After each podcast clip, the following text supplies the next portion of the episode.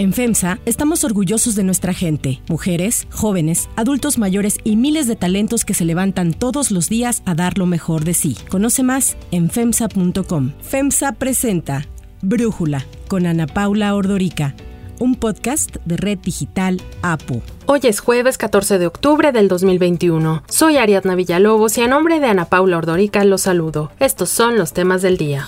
1. Reapertura de fronteras. Se van a permitir los viajes terrestres y, aéreos a Estados Unidos para las personas que están vacunadas. La base de la movilidad global va a ser la vacunación. Así fue como el secretario de Relaciones Exteriores, Marcelo Ebrard, confirmó que tras poco más de 18 meses de cierre, el gobierno de Estados Unidos abrirá sus fronteras terrestres con México y Canadá. Y aunque la fecha exacta de apertura de fronteras se dará a conocer en los próximos días, se sabe que será inicios del próximo mes. La fecha de apertura de las fronteras terrestres coincidirá con la que establezca Estados Unidos para poner en vigor la nueva reglamentación para viajeros internacionales que lleguen vía aérea. El Departamento de Seguridad Nacional de Estados Unidos anunció que las medidas también aplicarán a las entradas marítimas vía ferry, y es que recordemos que las fronteras terrestres con México y Canadá llevan cerradas desde marzo de 2020 debido a la pandemia de COVID-19 y cuando todavía era presidente Donald Trump. El plan para abrir las fronteras consistirá en dos fases. La primera entrará en vigor en noviembre y requerirá la prueba de vacunación para los viajes considerados no esenciales, como el turismo o las visitas, y la segunda será en enero de 2022, en la que la prueba de vacunación será obligatoria para todos los pasajeros. Para permitir el acceso a su país, las autoridades norteamericanas requerirán a los viajeros que quieran ingresar una prueba de vacunación con el esquema completo. Sin embargo, en Estados Unidos solo aceptarán las vacunas autorizadas por la Organización Mundial de la Salud, Pfizer, AstraZeneca, Moderna, Janssen, Sinovac y Sinopharm, por lo que algunos de los mexicanos que quieran viajar a Estados Unidos se enfrentarán a otro problema. El país no reconoce dos de las vacunas que se aplican en México y que tampoco son reconocidas por la OMS, la Sputnik y la CanSino. El canciller Marcelo Ebrard indicó que Estados Unidos determinará la fecha exacta de la reapertura, misma que México dará a conocer tan pronto se establezca. Además, informó que en los próximos días habrá otras reuniones programadas con las autoridades estadounidenses con el fin de estudiar cómo funcionarán los certificados de vacunación que se solicitarán. Para Brújula, este es el análisis que hace Enrique Perret, internacionalista y director de la US Mexico Foundation. Después de 18 meses se anuncia esta pues, reapertura de la frontera entre México y Estados Unidos, al menos hoy para quienes ya están vacunados al 100%. Y es una muy buena noticia. Llevábamos 18 meses ya con restricciones en la frontera, que si bien pasaban todos aquellos que tenían una visa de trabajo o que eran residentes o ciudadanos americanos que vivían del lado mexicano, pues todos aquellos mexicanos con una visa regular de turista no podían pasar a Estados Unidos. Estamos hablando de un flujo, vaya, 30-35% del flujo normal de una frontera, pues como eh, Tijuana, San Isidro, como El Paso, Juárez, como Piedras Negras, Eagle Pass, Los Laredos, Brownsville, y obviamente hubo una afectación muy grande del lado americano en muchas comunidades en la parte económica y del lado mexicano lo mismo. Esta frontera pues tan interconectada, familiarmente conectada en materia educativa, en salud, en trabajo. Toda la conexión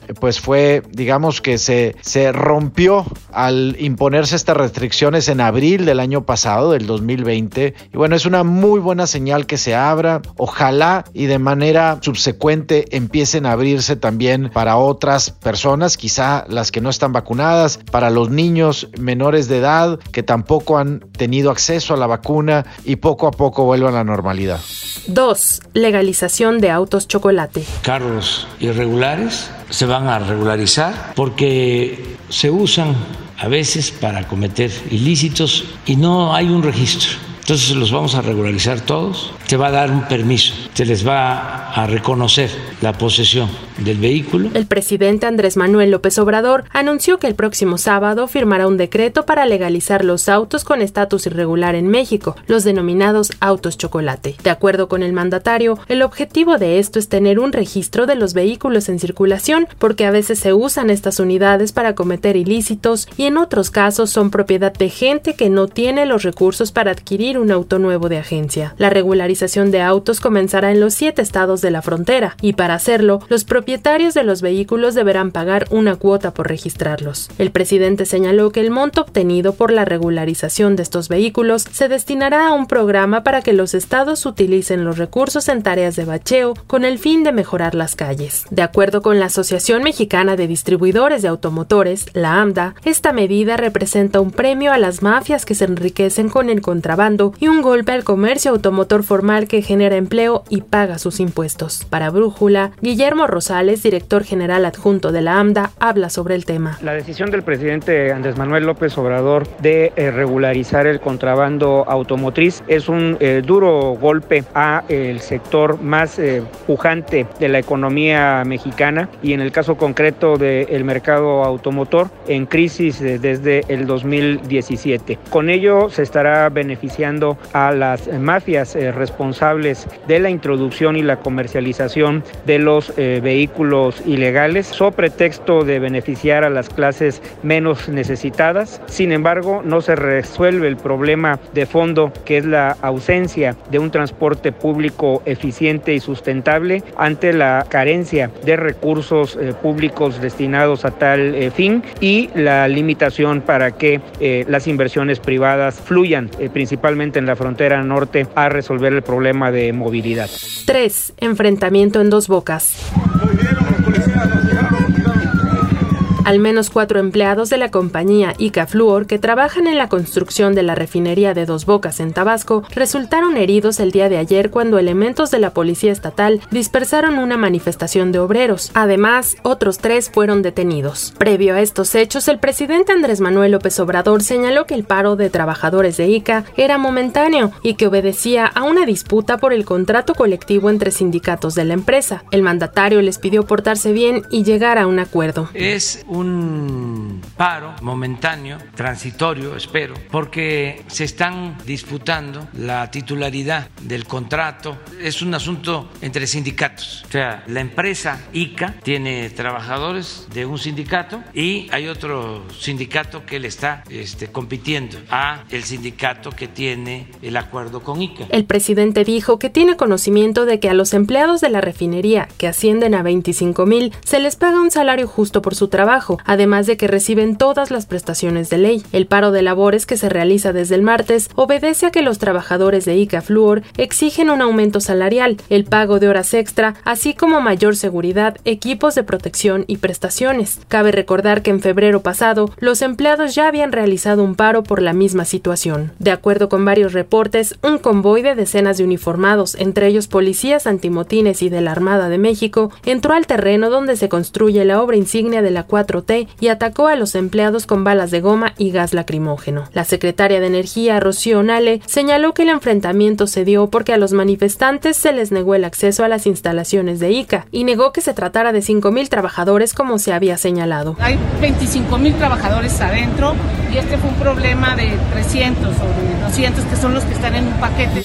4. Sebastián Piñera y los Pandora Papers. Ni mi familia ni yo tenemos sociedades de inversión constituidas en el extranjero. En el pasado, las empresas domiciliadas en Chile, que pertenecen a la familia Piñera, fueron accionistas de sociedades constituidas en el exterior, pero la existencia y la participación en esas sociedades se hizo cumpliendo estrictamente con la ley. Un grupo de diputados de todos los partidos de la oposición chilena presentó en el Congreso una acusación para destituir al presidente Sebastián Piñera por la polémica venta de una minera en un paraíso fiscal confirmada en los Pandora Papers, publicados por el diario El País y un consorcio de medios nacionales e internacionales. Con esto, la Cámara de Diputados, controlada por la oposición, decidirá si aprueba o rechaza la acusación en una votación que se realizará la primera semana de noviembre. De aprobarse, la causa contra Piñera pasará al Senado, que tendría que decidir. La acusación constitucional, que según el presidente chileno no tiene fundamento alguno, se suma a una investigación penal abierta por la Fiscalía hace seis días por la misma operación, la venta en 2010 de la minera Dominga por parte de Piñera a uno de sus mejores amigos mediante una sociedad offshore radicada en las Islas Vírgenes Británicas. El pago de la tercera cuota de esa venta quedó supeditado a que la zona de operaciones no fuese declarada reserva natural, una decisión que quedó en manos de Piñera Piñera cuando ya era presidente. Cabe señalar que las leyes de Chile no contemplan ningún tipo de inmunidad para el presidente, quien puede ser investigado e incluso arrestado mientras está en funciones. El proceso de destitución inicia a seis semanas de las elecciones generales en Chile y a solo cinco meses de que Piñera termine su mandato. Con una popularidad de alrededor del 20% y el rechazo del 70%, Sebastián Piñera concluirá su segundo mandato con la Fiscalía encima y la amenaza de la destitución por un conflicto que no ha podido cerrar desde que llegó al poder en 2010. 5. Shatner viaja al espacio. Viaje a las estrellas.